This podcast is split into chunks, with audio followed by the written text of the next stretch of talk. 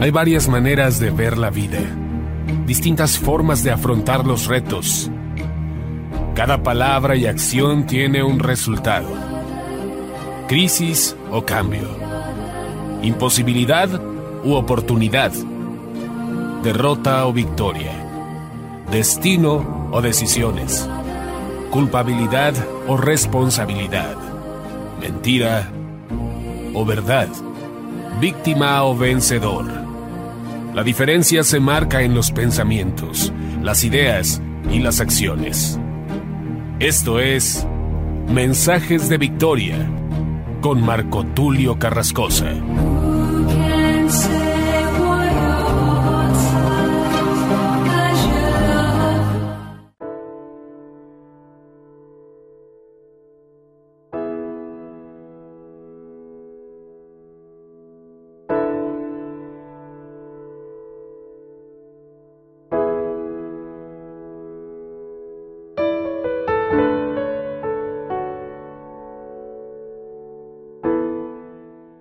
Bendiciones a todos, es un gran gusto poderles saludar nuevamente a través de la radio y a través de internet.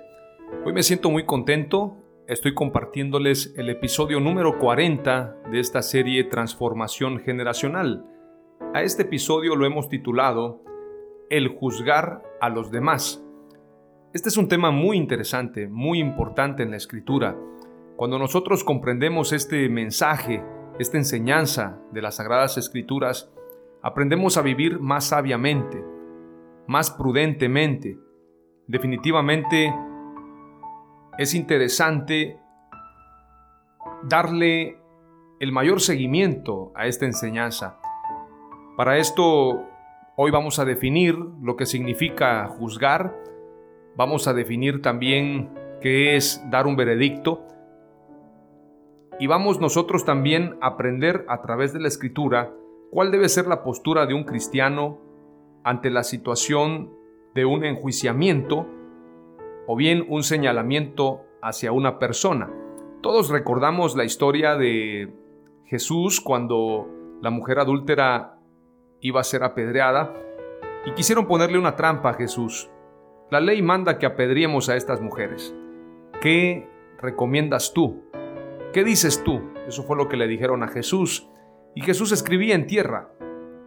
Todos recordamos que Jesús al escribir en tierra, después de analizarse cada uno de ellos y después de que sus corazones estaban siendo acusados, dice la escritura, que eran redarguidos en su conciencia, seguramente por los pecados y errores que ellos mismos habían cometido, Jesús comentó lo siguiente, el que esté libre de pecado arroje la primera piedra. Esto con el propósito de que se cumpliera la ley y los profetas, porque la ley ciertamente mandaba apedrear a las mujeres adúlteras, pero el libro de Ezequiel, el profeta Ezequiel señala, a las mujeres adúlteras, hombres justos las apedrearán. Esto quiere decir que para poder enjuiciar a una mujer adúltera, tenía que ser un justo el que llevara a cabo este juicio o esta condenación. En este sentido, el enjuiciar a una mujer adúltera solamente le correspondía a hombres justos. La escritura dice claramente que no hay justo ni aún uno. El único justo es Jesús. Sin embargo, Jesús no apedreó a la mujer, sino que la defendió de tal manera que al escribir en tierra algunos señalan que posiblemente, mientras él escribía en tierra, señalaba los pecados de cada uno de ellos, o bien escribía lo que la escritura señalaba. Él escribía en tierra, dice la escritura, no sabemos qué escribía, pero sí sabemos que las personas que iban a apedrear a esta mujer fueron redarguidos en su corazón. Y redarguidos en su corazón por lo que ellos mismos eran, Abandonaron las piedras y abandonaron el lugar. Y Jesús preguntó, ¿dónde están los que te acusan? Ni yo mismo te condeno, vete y no peques más. Jesús se presentó como abogado, como defensor y no como juez. Llegará el tiempo en que Jesús vendrá como Rey de Reyes y Señor de Señores y será juez todos compareceremos ante el tribunal de Cristo. Sin embargo, hoy en día Jesús es nuestro abogado. Si pecaremos, dice la Escritura, abogado tenemos para con el Padre, a Jesucristo el justo. Por esto es muy importante que aprendamos lo que significa juzgar y que no caigamos en esta necedad, en esta falta de responsabilidad en juzgar a los demás. Si tú y yo caemos en esa falta de sabiduría, nos corremos el riesgo de sufrir juicios, de sufrir consecuencias muy graves por estar enjuiciando a los demás, por señalar la paja en el ojo ajeno. Esto es un pecado y definitivamente trae consecuencias. Vamos a definir hoy en estas cuatro palabras claves el mensaje, el juzgar a los demás, y vamos a leer también lo que dice el diccionario español. Como introducción, antes vamos a orar para pedirle al Espíritu Santo que nos dé inteligencia, nos dé desunción de su revelación y que podamos aprender juntamente con Él, que Él sea nuestro guía, Él sea nuestro maestro y que al lado de Él podamos ser edificados, que Él sea nuestro maestro, que Él sea nuestro enseñador, como dice la palabra. Señor amado, que tú seas nuestra luz, tú seas la luz de nuestra vida. Oramos al Espíritu Santo y no solamente yo oro al compartir este mensaje, sino que también te pido a ti que ores ahí donde estás y que vas a recibir esta palabra que deseo que sea de edificación para tu vida. Oramos en el nombre de Jesús. Padre amado, te doy gracias en el nombre de Jesús por tu palabra, por la sabiduría, por tu presencia. Te pido que me des la inteligencia y la sabiduría que viene de lo alto para compartir tu palabra. Señor, reconozco mis limitaciones, pero contigo soy más que vencedor.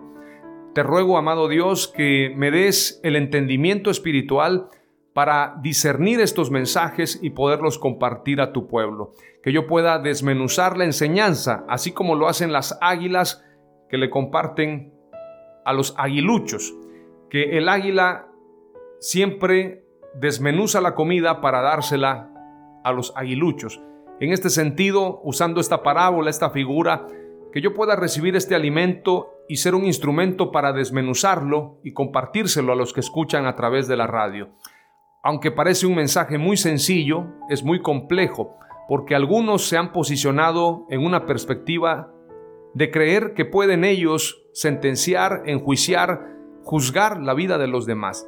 Pero hay una postura que es la mía y que creo que es la tuya, Señor, de que nosotros debemos entender que no estamos aptos para juzgar a nadie.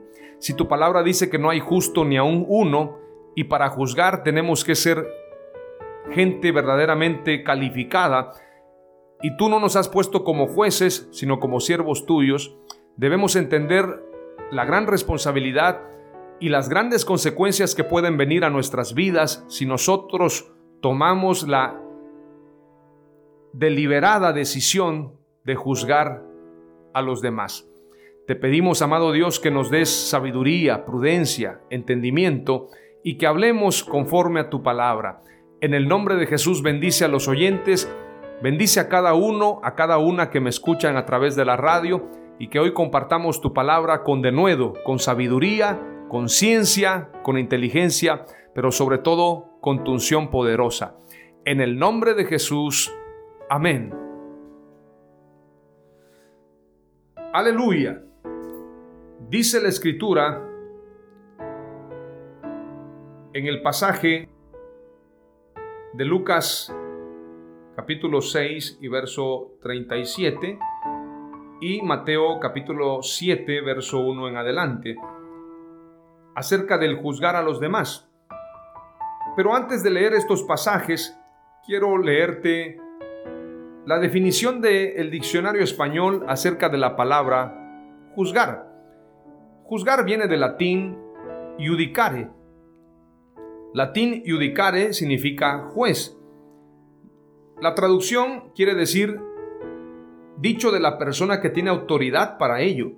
deliberar acerca de la culpabilidad de alguien o de la razón que le asiste en un asunto, y se sentencia en base a lo procedente. Otra traducción es formar opinión sobre algo o alguien. Y otra traducción también es afirmar, previa a la comparación de dos o más ideas, las relaciones que existen entre ellas. La primera, que es la más importante o la principal, dice, dicho de la persona que tiene autoridad para ello, deliberar acerca de la culpabilidad de alguien o de la razón que le asiste en un asunto y sentenciar lo procedente. Deliberar quién tiene autoridad para ello acerca de la culpabilidad de alguno o de la razón que le asiste en un asunto y sentenciar lo procedente. Ejemplo, lo juzgó el Tribunal Supremo. Valorar, formar juicio u opinión sobre algo o alguien. Ejemplo, te había juzgado mal. Esta es una definición. Otra definición dice, juzgar viene de deliberar. Un juez, un tribunal o quien tiene autoridad para el caso acerca de un asunto o de las acciones de una persona y emitir sentencia o dictamen sobre ello. Juzgar a un acusado. Otra definición dice, formar un juicio o una opinión sobre una persona o una cosa no se debe juzgar a la gente tan a la ligera. Juzgar es un término proveniente del latín, en efecto proviene de iudico, iudicas, iudicare, iudicare, iudicavi, iudicatum. Este verbo está constituido por ius, iuris, con el significado de derecho, ley, justicia, y el verbo dico, dicas, dicare, dicavi, dicatum, con el concepto de indicar, dedicar. Clase, verbo infinitivo, primera conjugación.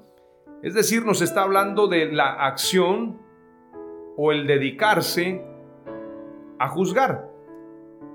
Es una acción, es un verbo.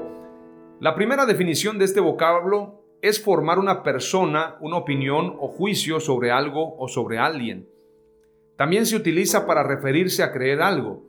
En el derecho es desempeñar un tribunal o un juez sus funciones en el sentido de tomar una decisión o dictando una sentencia.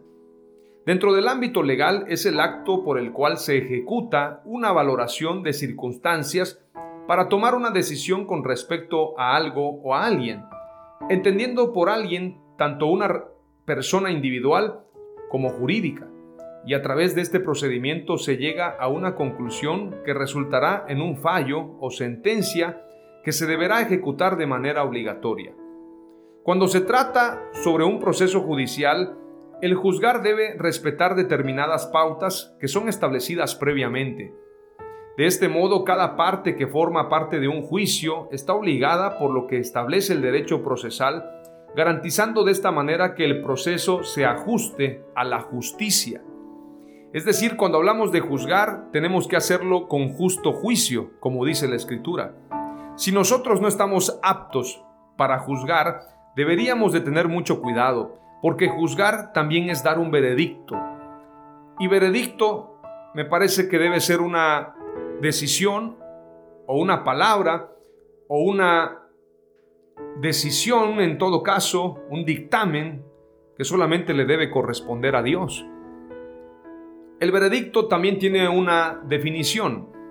Significa decisión final pronunciada por un jurado sobre la inocencia o culpabilidad de un acusado o sobre un hecho en litigio. La acusación pide un veredicto de culpabilidad. Este es un ejemplo. Dictamen o juicio emitido reflexivamente por una persona con autoridad. El veredicto del jurado representa un giro que retoma la política de publicaciones de libros destinados al gran público. Cuando hablamos de veredicto, hablamos de una decisión final. No sé si usted ha escuchado esta frase que dice, la última palabra la tiene Dios. Mía es la venganza, dice el Señor, yo pagaré. Por lo tanto, deberíamos tener cuidado de no juzgar y no emitir una palabra sin antes haber esperado la voluntad de Dios. Hay gente que toma decisiones a la ligera, hay gente que enjuicia a otros de manera injusta. La primera palabra clave te la voy a compartir en base a lo que dice precisamente Mateo capítulo 7 y verso 1 en adelante. El juzgar a los demás. No juzguéis para que no seáis juzgados, porque con el juicio con que juzgáis seréis juzgados, y con la medida con que medís os será medido. ¿Y por qué miras la paja que está en el ojo de tu hermano, y no echas de ver la viga que está en tu propio ojo? ¿O cómo dirás a tu hermano, déjame sacar la paja de tu ojo, y he aquí la viga en el ojo tuyo? Hipócrita, saca primero la viga de tu propio ojo, y entonces verás bien para sacar la paja del ojo de tu hermano. No deis lo santo a los perros, ni echéis vuestras perlas delante de los cerdos, no sea que las pisoteen y se vuelvan y os despedacen. Este pasaje nos muestra claramente que si nosotros juzgamos, seremos juzgados. No juzguéis para que no seáis juzgados.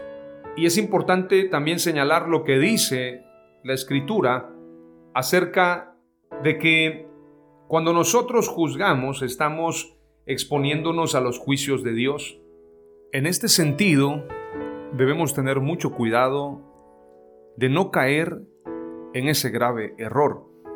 En la Biblia encontramos un ejemplo en el libro de Job capítulo 42 y verso 9, cuando los amigos de Job querían aconsejar a Job porque pensaban que ellos tenían la razón. Ellos juzgaban en base a su propio criterio, eran sabios en su propia opinión.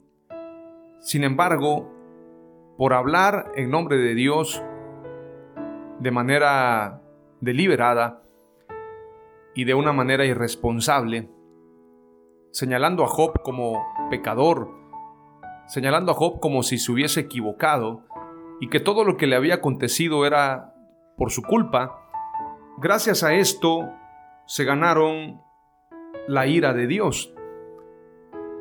Mucha gente, hay pastores que toman de ejemplo a los amigos de Job y leen pasajes donde habla, por ejemplo, Elifaz el temanita, Bildad el suita, o bien Sofar el Namatita, y leen estos pasajes como si fuese palabra de Dios cuando en realidad los que están hablando son los amigos de Job, quienes se equivocaron, quienes desagradaron a Dios con sus palabras.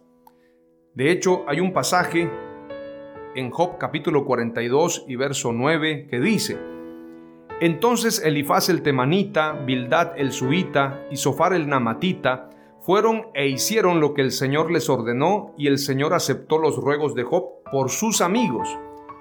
Si leemos el capítulo 42 vamos a entender que ellos habían violentado la voluntad de Dios y la ira de Dios se había desatado contra ellos y la única manera de aplacar a Dios era que Job orara por ellos. Cuando leemos lo que ellos declararon, en diferentes momentos, cuando leemos las palabras de Elifaz, las palabras de Bildad o de Sofar, parece que están hablando con sabiduría, pareciera que están hablando con entendimiento, pero la realidad es que ellos están cometiendo un gran error, están juzgando a Job, están señalando la vida de Job y esto despertó la ira de Dios. Esto es solamente un pasaje del Antiguo Testamento, pero Jesús dijo, no juzguéis para que no seáis juzgados, y también dijo, no condenen para que no sean condenados. Y por último dijo, si ustedes perdonan, serán perdonados. Esto nos habla claramente de la dimensión de la gravedad de que nosotros nos volvamos jueces en lugar de abogados. En lugar de defensores, seamos enjuiciadores, seamos verdugos. La primera palabra clave que te comparto es en base a lo que señala precisamente este pasaje de Mateo capítulo 7 y verso 1 al verso 6, y es acerca de que el único que puede dar un veredicto es Dios. La primera palabra clave es la siguiente, juzgar es dar un veredicto, y un veredicto, en base a lo que te leí, en base a la definición, veredicto quiere decir decisión final es decir, que si nosotros damos un veredicto, nos estamos convirtiendo en jueces y estamos tomando el lugar que solamente le corresponde a Dios. Por lo tanto, no debemos de dar veredictos ni enjuiciar a las personas. Primer palabra clave, juzgar es dar un veredicto. Juzgar es dar un veredicto y por lo tanto no debemos de juzgar. Vamos a ir ahora a la segunda palabra clave y para esto vamos a leer otros pasajes como son Romanos 14:4, Santiago 5:9, Segunda de Corintios 5:10 y Hebreos 10:30. Dice la palabra de Dios en Romanos capítulo 14 y verso 4. ¿Quién eres tú para juzgar al siervo de otro? Que se mantenga en pie o que caiga es asunto de su propio Señor. Y se mantendrá en pie porque el Señor tiene poder para sostenerlo. Vuelvo a leerlo. ¿Quién eres tú para juzgar al siervo de otro? Que se mantenga en pie o que caiga es asunto de su propio Señor. Y se mantendrá en pie porque el Señor tiene poder para sostenerlo. Romanos 14:4. ¿Quiénes somos nosotros para juzgar siervos ajenos? ¿Quiénes somos nosotros para enjuiciar a otras personas? ¿Quiénes somos nosotros para dar veredictos? Para convertirnos en jueces, para juzgar la vida de los demás. No somos nadie. No fuimos llamados a juzgar, fuimos llamados a defender, amar, a perdonar, a proteger, fuimos llamados a ser como Jesús. Por lo tanto, no debemos nosotros condenar a nadie. Santiago capítulo 5 y verso 9 dice, Hermanos, no os quejéis unos contra otros para que no seáis juzgados. Mirad, el juez está a las puertas. ¿Quién es ese juez? Es Jesús. Jesús es el único juez justo. Jesús es el único que puede juzgarnos, nadie más que Él. Y Él está a las puertas. Él está por venir. Todos compareceremos ante el tribunal de Cristo, lo dice la Escritura. Por lo tanto, no debemos de juzgar a nadie. No caigamos en semejante error. Vamos a leer lo que dice otro pasaje, y me gustó mucho este de Santiago 5.9. Hermanos, no os quejéis unos contra otros para que no seáis juzgados. Mirad, el juez está a las puertas. Este juez es Jesús. Luego dice también segunda de Corintios 5:10, porque todos nosotros debemos comparecer ante el tribunal de Cristo, para que cada uno sea recompensado por sus hechos estando en el cuerpo, de acuerdo con lo que hizo, sea bueno o sea malo porque todos nosotros debemos comparecer ante el tribunal de Cristo. Todos sean apóstoles, profetas, evangelistas, pastores, maestros, empresarios, diáconos, líderes, todos y cada uno de nosotros compareceremos ante el tribunal de Cristo. Nadie se salva, nadie está libre. Por lo tanto, debemos de tener criterio, tener sabiduría y no tomar un lugar que no nos corresponde. Esto nos puede acarrear condenación, acarrear juicios. Podemos estar cometiendo un grave error y por lo tanto debemos de tener sabiduría al respecto. Hebreos 10:30 dice, pues conocemos al que dijo, mía es la venganza, yo pagaré, y otra vez el Señor juzgará a su pueblo. También es importante señalar que muchas veces hay personas que nos ofenden, que actúan en nuestra contra, que nos pagan mal sin que nosotros les hayamos pagado mal. Es decir, cuando nosotros les damos bien, ellos nos pagan con mal. Y muchas veces nosotros queremos hacer justicia por nuestra propia mano. A veces nosotros queremos enjuiciar a los demás, queremos señalarlos, queremos verdaderamente condenarlos. Y esto nos convierte en personas equivocadas. Muchas veces cometemos ese grave error. Dios tenga misericordia de nosotros, que cometemos el error de enjuiciar a los demás, de juzgar sus vidas. Debemos entonces luchar por salir de ese grave error cuanto antes para que no vengan juicios sobre nuestras vidas, para que no venga la corrección de Dios sobre nosotros y entonces seamos llamados a cuentas. Ustedes recuerdan la parábola de los dos deudores, esta es una parábola muy famosa. Aquel rey que perdonó a uno de sus siervos una gran deuda Y el siervo, en lugar de perdonar a su consiervo, dice la escritura que le recriminaba y le ahogaba porque tenía una pequeña deuda con él. Cuando se enteró el rey acerca de que este siervo no había perdonado a su consiervo, lo mandó encerrar y que no saliera de ahí hasta que pagara lo último que debía. Dice la escritura que lo mismo será en el reino de Dios. Si nosotros no perdonamos, seremos enjuiciados, seremos condenados. Si nosotros no perdonamos, Dios no nos perdonará a nosotros. Juicio sin misericordia se hará con aquel que no tenga misericordia. Por lo tanto, tenemos que entender que la venganza y el pago le corresponde a Dios. El Señor juzgará a su pueblo, nosotros no debemos juzgar a nadie, aun aquellos que nos maldicen, nos ultrajan, nos persiguen, aun aquellos que nos están haciendo daño, aun aquellos que están actuando en nuestra contra. Nuestro trabajo es verdaderamente hacer justicia, pero la justicia de Dios, la justicia divina, no enjuiciar a la gente. Tenemos nosotros que amar, perdonar, tenemos que ser misericordiosos. Tenemos que ser amorosos. Tenemos que aprender a amar a nuestro prójimo, a nuestra prójima. Tenemos que hacerlo.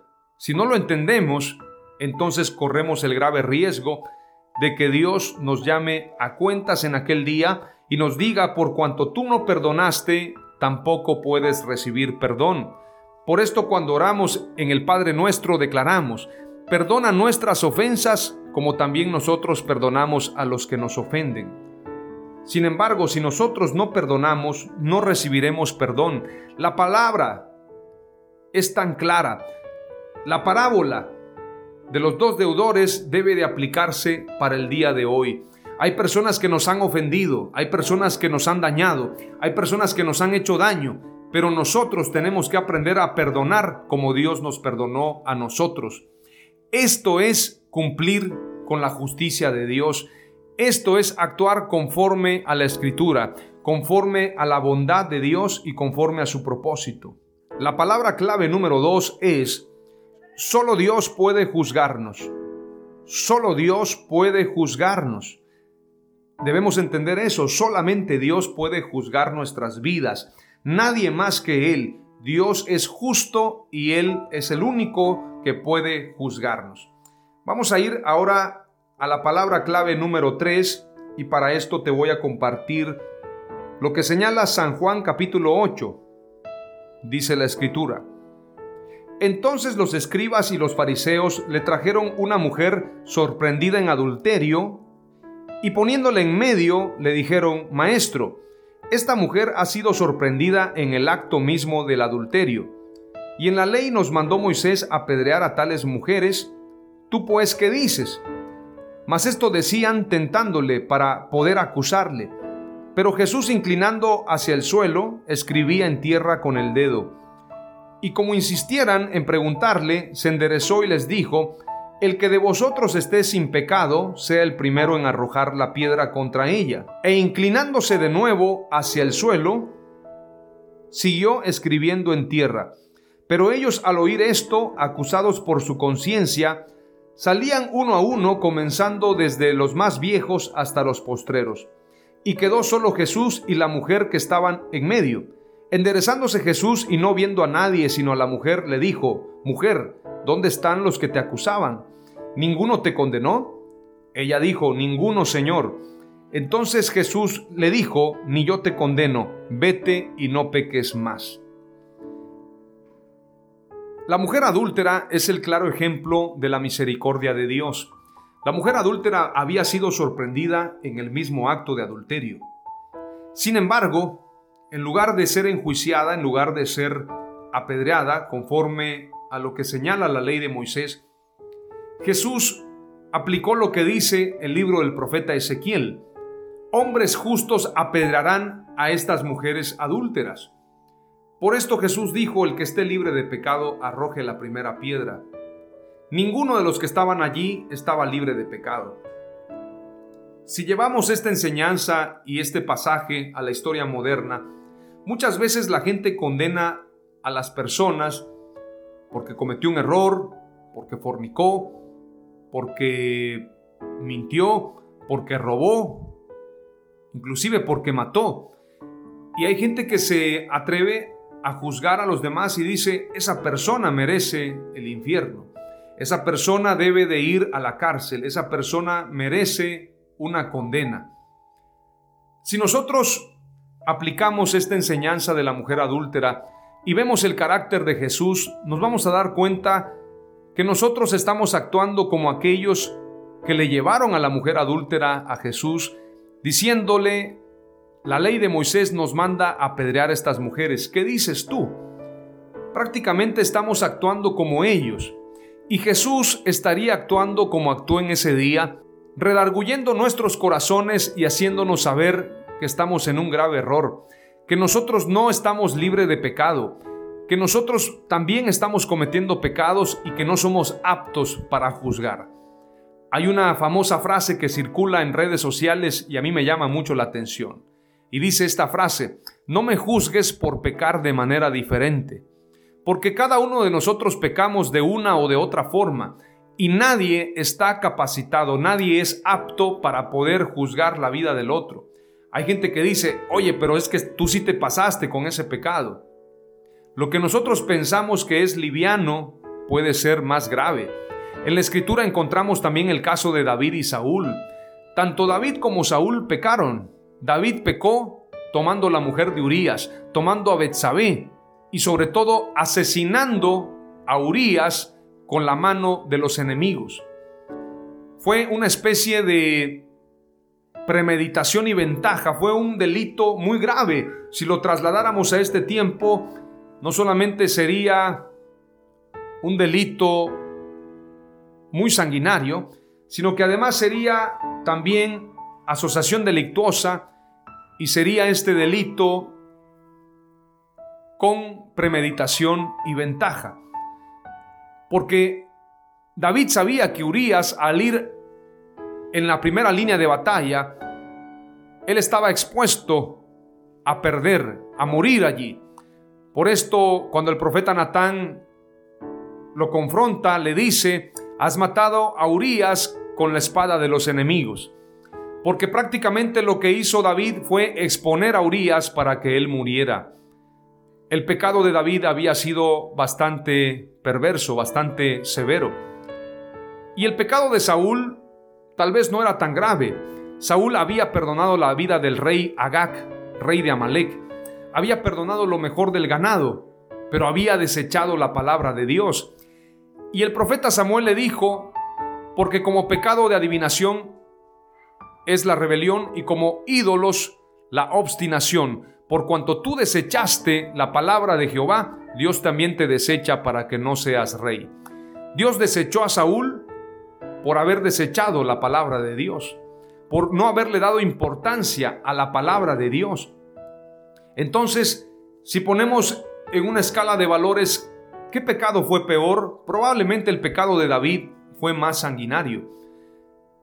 Saúl perdonó la vida del rey Agag, pero delante de Dios es más grave el pecado de Saúl porque como pecado de adivinación es la rebelión y como ídolos la obstinación. Por cuanto tú desechaste la palabra de Dios, Dios te desecha para que no seas rey. Sin embargo, a David se le extiende su misericordia y se habla de las misericordias nuevas a David. Entonces la pregunta es, ¿quién cometió mayor pecado? Eso solamente le corresponde a Dios, pero Dios extendió su misericordia sobre David.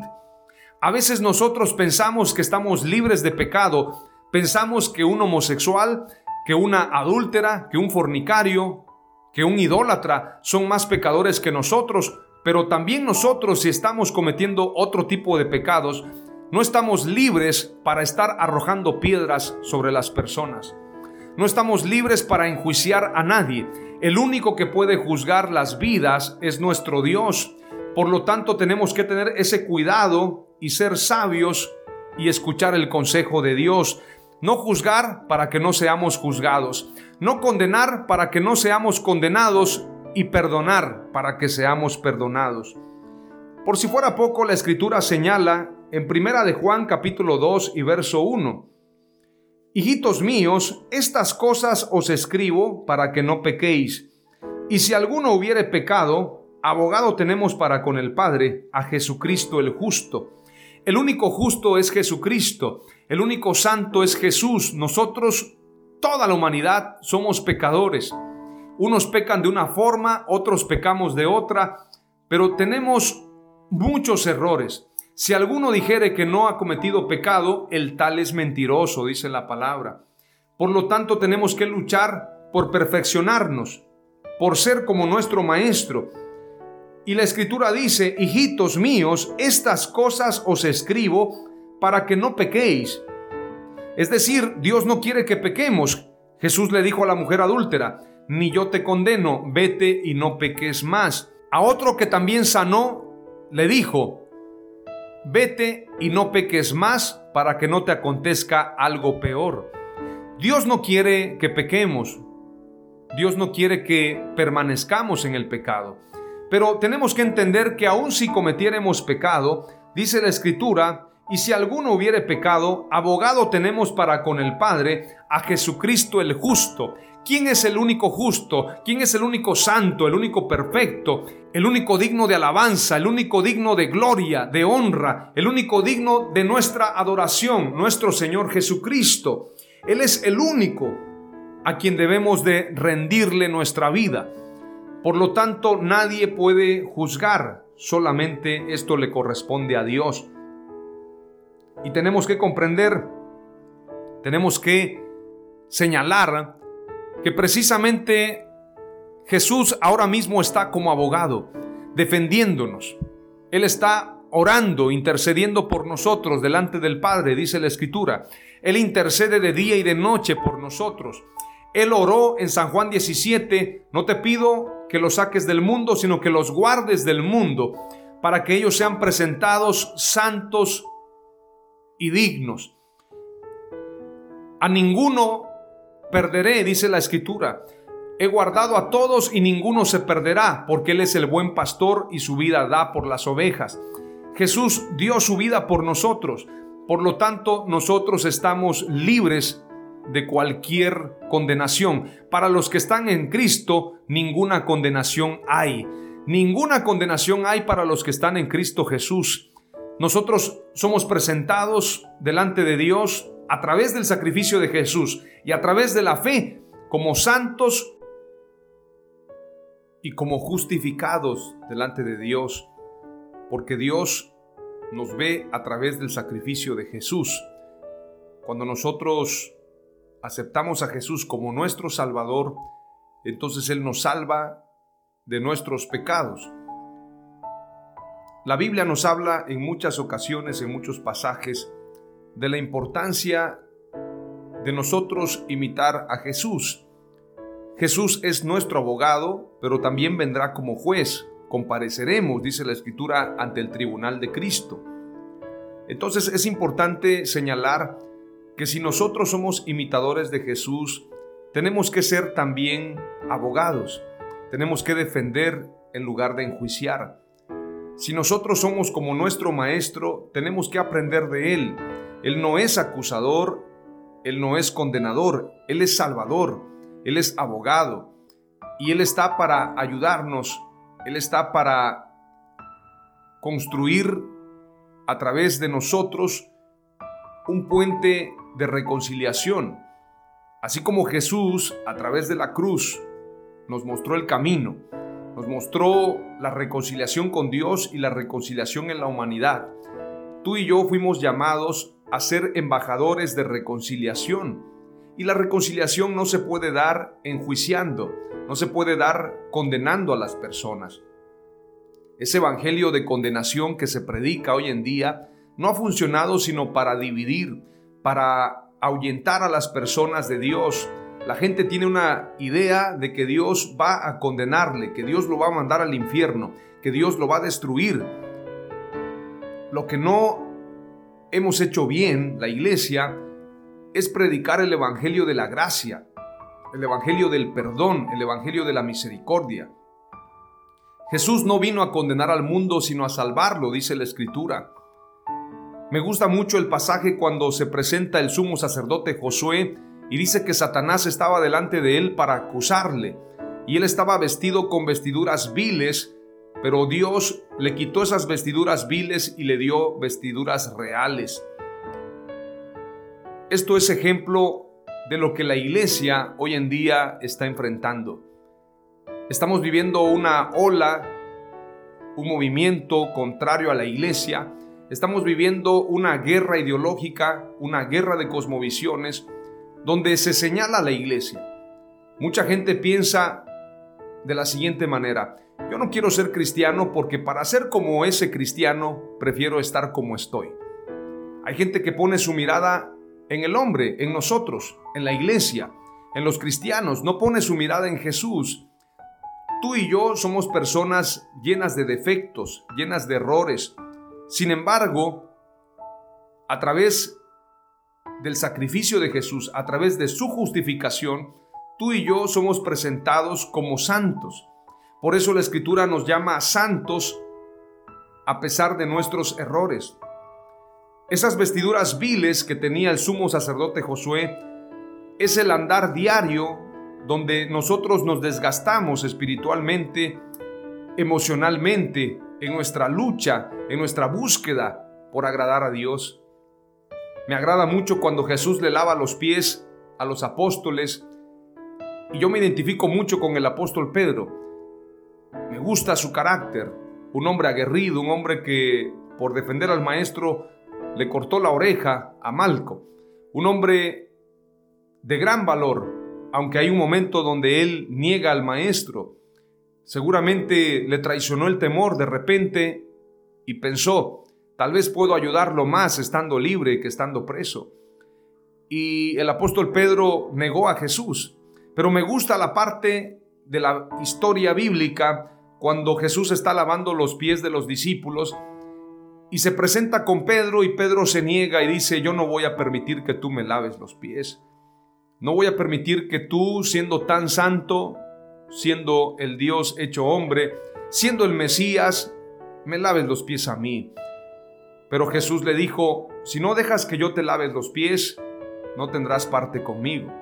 Entonces Pedro declara, no solamente lávame mis pies, sino lávame completo este es el sentir de un cristiano que reconoce sus errores, que reconoce que ha cometido pecados, que ha cometido errores garrafales sin duda alguna y que se ha equivocado una y otra vez.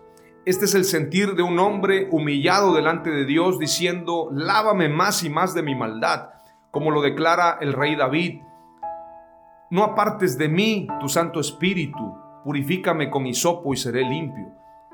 Este es el sentir de todos y cada uno de nosotros si queremos verdaderamente ser justificados delante de Dios. ¿Recuerdan ustedes la oración de el fariseo y el publicano? El fariseo oraba de la siguiente manera: Gracias, Señor, que no soy como este pecador, este inmundo, este publicano, este mentiroso, ladrón, mujeriego. Bueno, yo no sé qué tanto decía el fariseo. Pero el fariseo se justificaba a sí mismo y decía, yo presento mis diezmos, mis ofrendas, soy bautizado en esta gran denominación, mi pastor es el pastor de más renombre de la ciudad, del estado, del país, he sido preparado teológicamente, yo soy mejor que ese publicano gritón pecador, yo soy mejor que ese pecador de primera.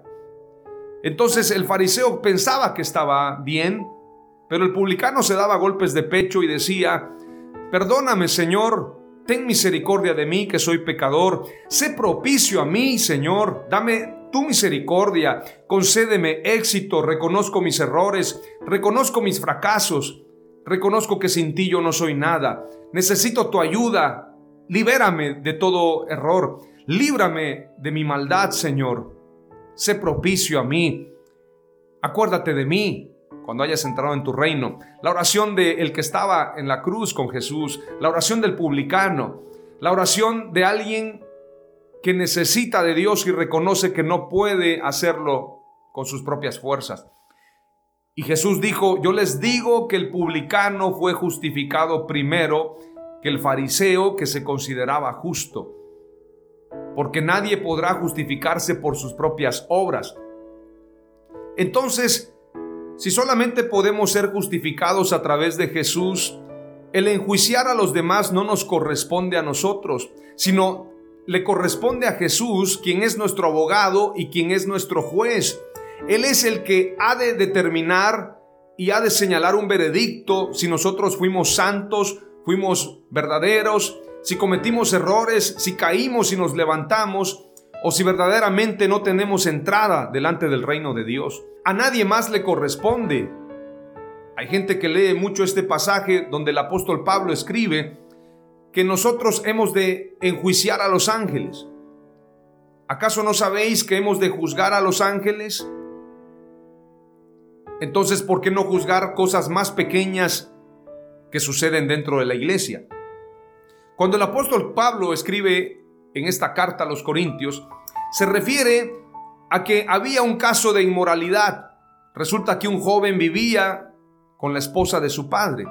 Entonces, el apóstol Pablo en su primer carta a los Corintios, acerca de estos pecados y dificultades que vivía la iglesia, quienes le habían escrito al apóstol Pablo señalando la problemática que allí había, el apóstol Pablo responde diciendo, ustedes mismos pueden juzgar este caso de inmoralidad. Sin embargo, aunque el apóstol Pablo en la primera carta dice, saquen a ese perverso y entréguenlo a Satanás. Eso escribe el apóstol Pablo en esa carta. En la segunda carta recompone lo que él mismo está declarando y dice, para que no muera de tristeza el joven que se apartó por el pecado, júntense con él nuevamente. Porque en esa carta escribe, yo no les digo que no se junten con los fornicarios de afuera, porque entonces ¿cómo podríamos predicar el Evangelio? Sino con los que siendo hermanos son fornicarios y viven dobles vidas. Pero más adelante en la segunda carta dice, no lo abandonen para que no muera de tristeza. Es decir, el mismo apóstol Pablo se retracta en su segunda carta, porque mucha gente hace doctrina de lo que escribe el apóstol Pablo, pero él mismo señala en algunas cartas, aquí no hablo como hombre espiritual, sino como hombre natural. Lo digo como hombre, lo digo humanamente, pero la gente piensa que el apóstol Pablo era casi Dios para declarar lo que se tenía que hacer. No estoy en contra del apóstol Pablo, Dios me libre, pero las cartas que él escribe tenemos que entenderlas desde la cosmovisión correcta, porque no es Jesús hablando, es el apóstol Pablo, y en algunas ocasiones habla de manera espiritual y en otras habla como humano. Él mismo lo declara. Estoy hablando de manera humana, estoy hablando como un simple mortal. Inclusive él utiliza la palabra como es decir, es un supuesto, no es una confirmación o literalmente así. Algunos le llaman padre, por ejemplo, a los pastores porque dicen que el apóstol Pablo dice, bueno, yo les escribo como padre, yo soy sus padres prácticamente. Pero no está declarando eso el apóstol Pablo, sino que en algunas cartas él escribe de manera humana, de manera personal. Por esto el apóstol Pedro escribe también en una de sus cartas, hay algunas enseñanzas que el apóstol Pablo ha escrito que los indoctos las tergiversan y hacen doctrinas falsas precisamente de las enseñanzas del apóstol Pablo. Algunos indoctos tuercen estas enseñanzas porque las cartas que él mismo escribe son difíciles de entender, declara el apóstol Pedro. No me quiero desviar del tema pero el apóstol Pablo, estoy seguro que si analizamos la primera y la segunda carta, no está diciendo que enjuiciemos a las personas, que juzguemos y que condenemos a las personas, porque él mismo dice que todos compareceremos ante el tribunal de Cristo. En otro pasaje el apóstol Pablo también señala que él mismo no se juzga a sí mismo, valga la redundancia, ni yo mismo pretendo haberlo alcanzado Olvidando lo que quedó atrás, prosigo a la meta, porque el mismo apóstol Pablo sabía que tenía muchos errores. Entonces él Él declara, Él mismo declara, yo mismo no me enjuicio, yo mismo no me juzgo. Y he tenido todos mis logros por basura, todo por agradarlo a Él. Entonces no podemos tomar lo que dijo el apóstol Pablo como una realidad, en el sentido de que podemos enjuiciar a las personas. Jesús declaró claramente, no juzguéis para que no seáis juzgados, no condenéis para que no seáis condenados, y perdonen para que sean perdonados. Si nosotros somos imitadores de Jesús, y si el apóstol Pablo era imitador de Jesús, puesto que él mismo declara, sed imitadores de mí como yo de Cristo Jesús, el apóstol Pablo sin duda alguna era un defensor. Él mismo también declara en una carta a los Gálatas acerca de los que les imponían cargas y les declara diciendo, no tenéis necesidad de llevar otro yugo, de tener esclavitud, puesto que fuisteis llamados a libertad. Si la gente los enjuicia o los juzga por comida, por bebida, por días de reposo, ustedes no hagan caso a todo eso porque ustedes han sido justificados delante de Dios y son libres de toda condenación. Ninguna condenación hay para los que están en Cristo Jesús. El apóstol Pablo era un defensor, era un abogado, al igual que Jesús. Si nosotros imitamos a Jesús no podemos ser jueces, acusadores, verdugos de la gente. Decía René González, este reconocido cantante, dice, el único ejército que mata a su propio ejército es la iglesia. Porque muchas veces nosotros condenamos, enjuiciamos a la gente. Ninguno está libre de pecado. El que esté libre de pecado arroje la primera piedra, dijo Jesús. Y si nadie está libre de pecado, deberíamos de callarnos la boca y dejar de enjuiciar y señalar a los demás. Y esto no solamente va para ti que estás escuchando, sino también para mí, que hay veces que sin darnos cuenta, cuando venimos a ver, ya estamos criticando, ya estamos condenando a alguien, ya estamos señalando a alguien. Es mejor quedarnos callados, orar por esta persona y si verdaderamente podemos exhortarlo, hagámoslo como lo dice la Escritura, con amor, con sabiduría, con mansedumbre, para restaurar a esa persona y no con prepotencia, como los amigos de Job, o como muchos piensan de manera farisaica que son más santos que otros. Hay un pasaje que dice, quita tu mano de aquí porque yo soy más santo que tú. Esas cosas son abominables delante de Dios y tenemos que ser librados de una mentalidad mediocre donde nosotros podemos condenar a los demás, donde nosotros podemos enjuiciar a los demás. Eso es terrible y tenemos que evitarlo. La tercera palabra clave que te comparto es, seamos abogados y no jueces. Si somos jueces, seremos juzgados con la misma vara que estamos midiendo. Con la misma regla nos medirán a nosotros. Así que más vale ser abogados y no jueces. Mi trabajo es ser abogado, mi trabajo es defender a la gente, mi trabajo es ayudar al que es pecador a salir de donde está, al que está en la droga a salir de la droga, al que está en el homosexualismo a salir del homosexualismo, al que está en el adulterio a salir del adulterio, al que está en la corrupción a salir de la corrupción. Mi trabajo es ayudar al que está en pecado a que santifique su vida. Yo no estoy aquí para enjuiciar a nadie. Yo no estoy aquí para juzgar a nadie. Estoy aquí para ayudar a las personas a que juntos corramos la carrera de la fe y lleguemos a cumplir con nuestro propósito. La cuarta palabra clave tiene que ver con lo que señalan algunos pasajes de la escritura o más bien un pasaje, porque ya estamos aterrizando. Vamos a leer lo que dice Santiago capítulo 2. A mí me gusta mucho leer a Santiago.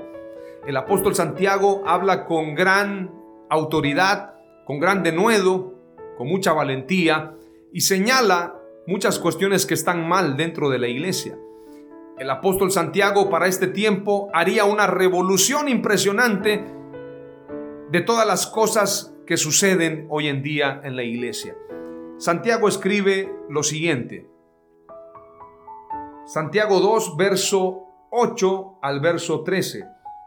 Si en verdad cumplís la ley real, conforme a la escritura, amarás a tu prójimo como a ti mismo, bien hacéis. Pero si hacéis acepción de personas, cometéis pecado, y quedáis convictos por la ley como transgresores, porque cualquiera que guardare toda la ley, pero ofendiere en un punto, se hace culpable de todos. Porque el que dijo no cometerás adulterio, también ha dicho no matarás. Ahora bien, si no cometes adulterio pero matas, ya te has hecho transgresor de la ley. Así hablad y así haced como los que habéis de ser juzgados por la ley de la libertad. Porque juicio sin misericordia se hará con aquel que no hiciere misericordia, y la misericordia triunfa sobre el juicio. Santiago se está dirigiendo a una sociedad cristiana que parecía haber alcanzado el éxito, que parecía haber alcanzado la santidad, pero él mismo declara diciendo, si ustedes consideran que han guardado toda la ley, pero no cumplen con un pequeño mandamiento, entonces son transgresores de toda la ley. Si no guardan con integridad la escritura, están violentando toda la escritura y esto les impide poder ser justificados.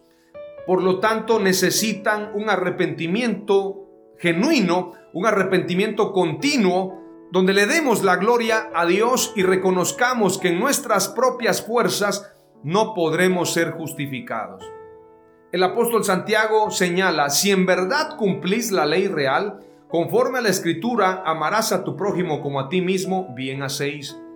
Pero ¿qué es amar al prójimo como a nosotros mismos? Si nosotros no nos enjuiciamos, porque yo estoy seguro que nadie dice yo me voy a ir al infierno, yo me voy a condenar. Nadie dice eso. Hasta el más vil pecador dice, bueno, Dios tendrá misericordia de mí. Si amamos al prójimo, ¿cómo podemos desearles el infierno? ¿Cómo podemos decir esa persona se va a ir al infierno? Somos homicidas al desearle el infierno a una persona. Somos imperfectos, somos pecadores cuando le deseamos mal a otro. Ni al parricida, ni al matricida, ni al violador, ni al genocida le podemos desear la muerte y el infierno. Absolutamente a nadie. Lo que sí podemos hacer es predicar con la verdad exhortar en amor y ayudar a que las personas tengan su encuentro con Jesús. Poniendo la mirada en Jesús, algunos piensan que Jesús no amaba a los fariseos, que él les predicaba diciéndoles generación de víboras, sepulcros blanqueados, ladrones, cueva de ladrones, les dice, han convertido la casa de mi padre en cueva de ladrones. Algunos piensan que Jesús odiaba a los fariseos o aborrecía a los fariseos, escribas y maestros de la ley. Todo lo contrario, Jesús los amaba. Por eso les declaraba la verdad en amor. El mismo que les dijo, hay de vosotros escribas y fariseos, sepulcros blanqueados. Hay de vosotros escribas y fariseos, generación de víboras. Es el mismo que declara, Jerusalén, Jerusalén, que matas a tus profetas ¿Cuántas veces quise juntarte como la gallina junta sus polluelos y no quisisteis? Él llora en Jerusalén, él hace un lamento, porque Jesús, el amor hecho carne, amó siempre, aún a sus transgresores, aún a las personas que lo crucificaron, aún a sus perseguidores, aún a los fariseos, escribas, aún al sumo sacerdote Caifás Caifás también fue amado por Jesús. Jesús amó al mundo, dice la escritura, porque de tal manera amó Dios al mundo que ha dado a su Hijo unigénito, para que todo aquel que en Él cree no se pierda, mas tenga vida eterna. Su amor es para con todos, su amor es real, su amor no tiene límites. Si tus pecados fueren como la grana, vendrán a ser emblanquecidos como blanca lana. No importa que seas un asesino, un violador, que tú seas un homosexual, una adúltera, un mentiroso, un corrupto, un ladrón, un blasfemo.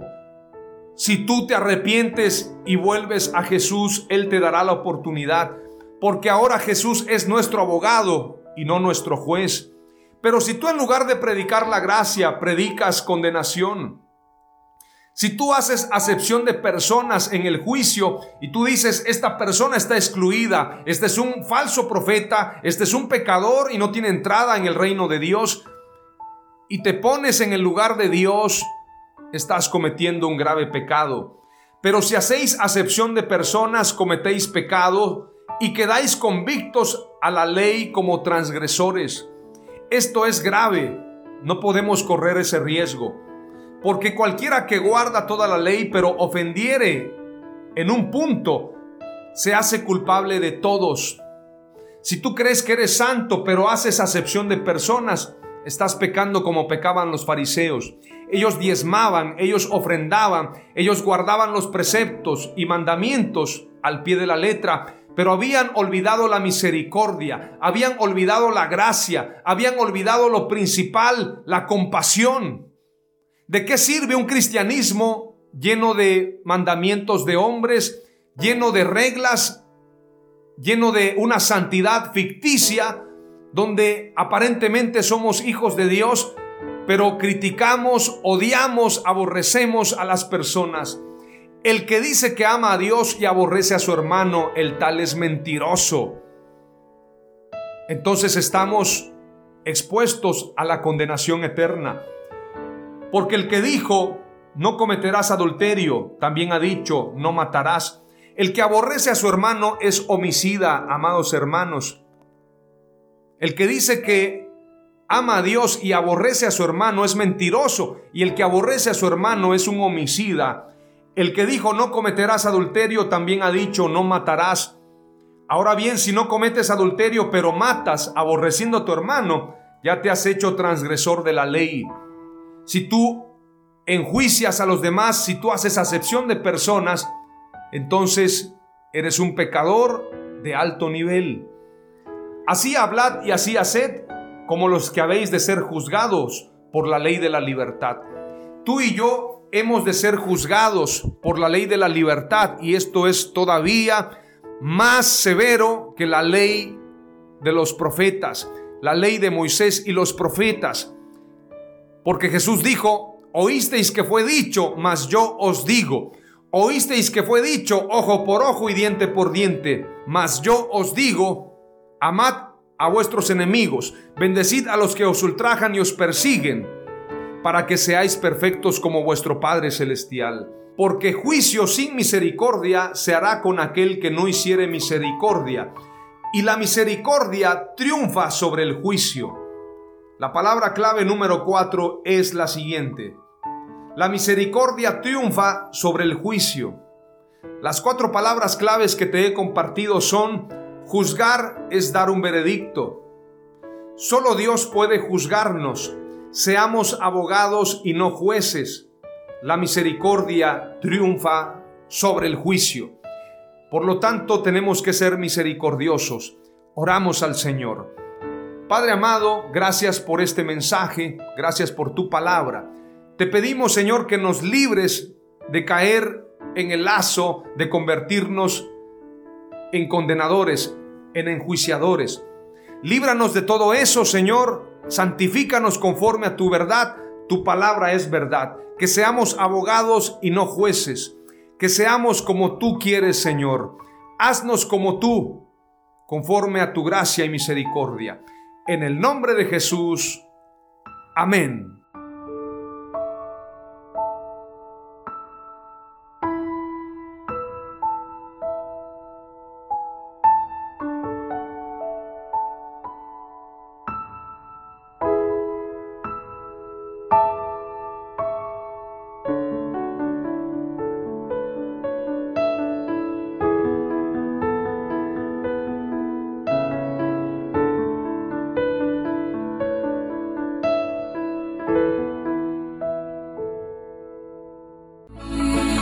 Fue Mensajes de Victoria con Marco Tulio Carrascosa. Gracias por escucharnos y seguirnos en nuestras redes sociales. Si deseas invitarnos a tu ciudad, escríbenos por inbox o al WhatsApp 961 66 882 99 961 66 882 99.